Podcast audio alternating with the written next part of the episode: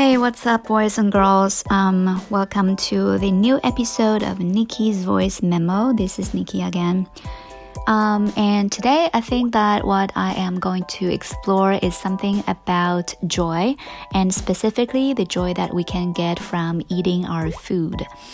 Um, actually, the inspiration came when yesterday I was having dinner and I ordered some takeouts, you know, so I had some salad uh, made from kale and orange and uh, some uh, walnuts, and also I had some shrimp, also a soup, um, and also some other vegetables and fruits.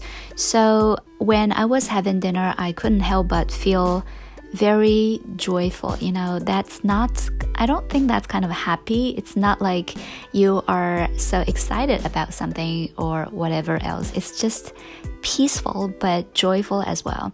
And I feel like that is a very important life experience that everybody deserves to have on a day to day basis. And then I just wanted to make an episode and talk about it. Um, because I feel like maybe some people cannot really feel the joy, and I feel like this is such a pity. And then I'm gonna have to just uh, showcase you guys how we can go through three steps and then reach the joy that we can gain from food. Okay, so right now let's get right into it.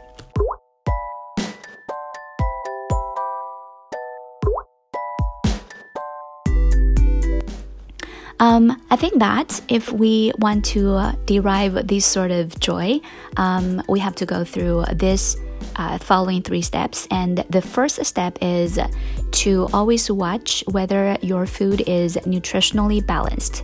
I mean, um, in the past, especially when I was just a high schooler and a college student, I used to pay little attention about what my meal was composed of. You know, um, I used to basically um, think that, you know, one meal is equivalent to having something that is eatable and that is okay. So sometimes I would go for instant noodles, or sometimes I would just go some snacks, go for some snacks and finish my meal. And right now, when I look back, I think that I was very stupid back then, and I really want to just slap that girl on her face. Uh, but I think that maybe this is a process that we have to go through. And right now, I definitely understand the importance of having a nutritionally balanced diet. It is very important for your physical health and also your brain power as well. So at least you need to make sure that every meal you are ingesting some carbs, some protein, fats, vitamins, and minerals, and of course water. These things are all very important for the um, well functioning of our body. Um, for example, carbs they are super important um, to provide energy for our brain. As you guys know, our brain is very energy expensive, uh, and sometimes if we leave carbs out of our diet, probably our brain cannot really feel focused. Uh, and also, pro- protein is important because uh, it helps to construct our bones and muscles. And the fats are also crucial because they are important components of our cell membranes, self uh, cell membranes. So I feel like uh, whenever you are going for a meal, you probably should go for some maybe meat uh, and also fruits and vegetables, and also some uh, not refined carbs but uh, complex carbs. I think so. I think that is the basic foundation of a healthy meal. Um, so this is the first thing, and then the next thing, the next step is you know after we have chosen a series of food that we think um, you know is providing enough nutrients for our body we need to also hear and listen whether our body really likes this food. Um, because if you are not mindful about this if you are not really observing what is happening uh, after you have eaten the food then sometimes you are harming your body without yourself noticing it. Um, again take myself for example you know um, actually, I have been lactose intolerant um, for so many years. If right now I recall, I probably have already showed some symptoms of it ever since I was in college.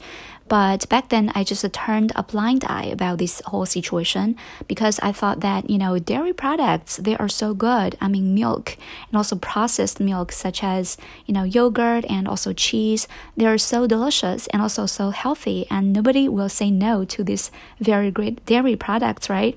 So, um, even though I had noticed that my body was acting kind of like very strangely after I consumed some dairy products.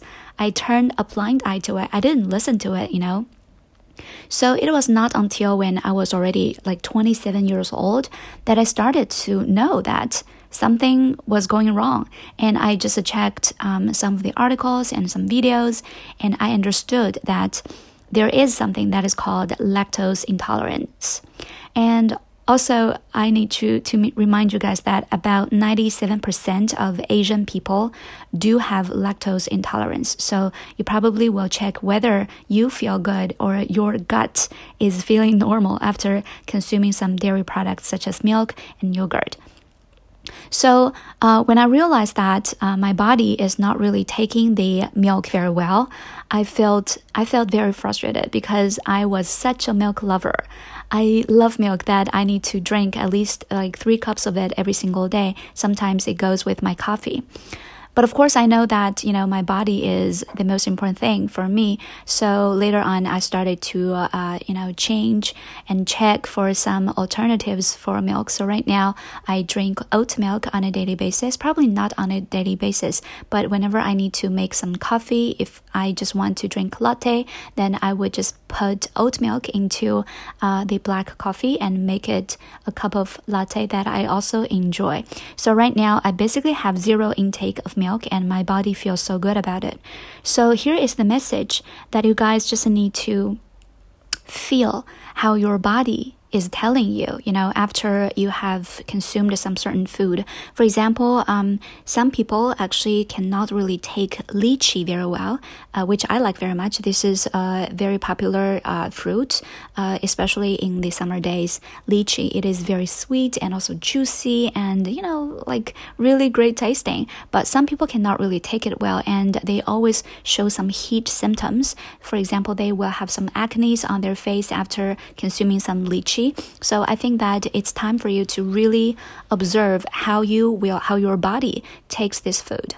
Okay, so this is takeaway number two which is also the step number two if we want to really enjoy our meals. Um, and the third step to uh, really enjoying our meals is that you need to learn to be mindful when you are eating. I mean, um, right now, I think that every one of us have has been through this kind of situation. I mean, when we are having meals, uh, either by ourselves or with our friends, we can't stop. We can't stop just uh, you know reaching for our cell phones and uh, scroll down our social media and things like that. And whenever whatever you eat, you basically don't feel it at all. Um, but actually, it is not good. You know, um, maybe you are you will overeat just because you are not paying full attention to what you're taking into your body or maybe you are not chewing enough and that will just add to the digestion trouble or something. Anyway if you can put everything else aside and just focus focus on eating and maybe sometimes uh, also in between eating you chat chat with your good friend a little bit and that's very healthy as well. But the key message is that you need to put at least 90% of the attention into eating itself. Uh, and you can feel how it tastes different. For example, uh, you're having your veggies. And uh, kale is a little bit like harder to chew, and spinach is a little bit softer, and you can feel which food you enjoy better. And besides, you can explore different kind of like ways of making them more delicious. For example, if you think that you put some like, like lemon juice on top of uh, all the food, you will think that everything tastes better. Or some people just enjoy everything cooked with the spicy flavor. So that you will not only be mindful eating so that you can garner all the benefits of good eating, but also you can really get fun out of it because you are always imagining how this food will be more delicious with different cooking methods. And boom, right now you are some someone that can really enjoy a meal. So, um, after these three steps, let me repeat. The first step is to select nutritionally balanced meals for yourself. And the second is to observe how your body is feeling and also telling you. And the third one is when you are reading, when you are finally eating the meal that you have selected for yourself, please really be mindful and also kind of imagine how this food could even be made better.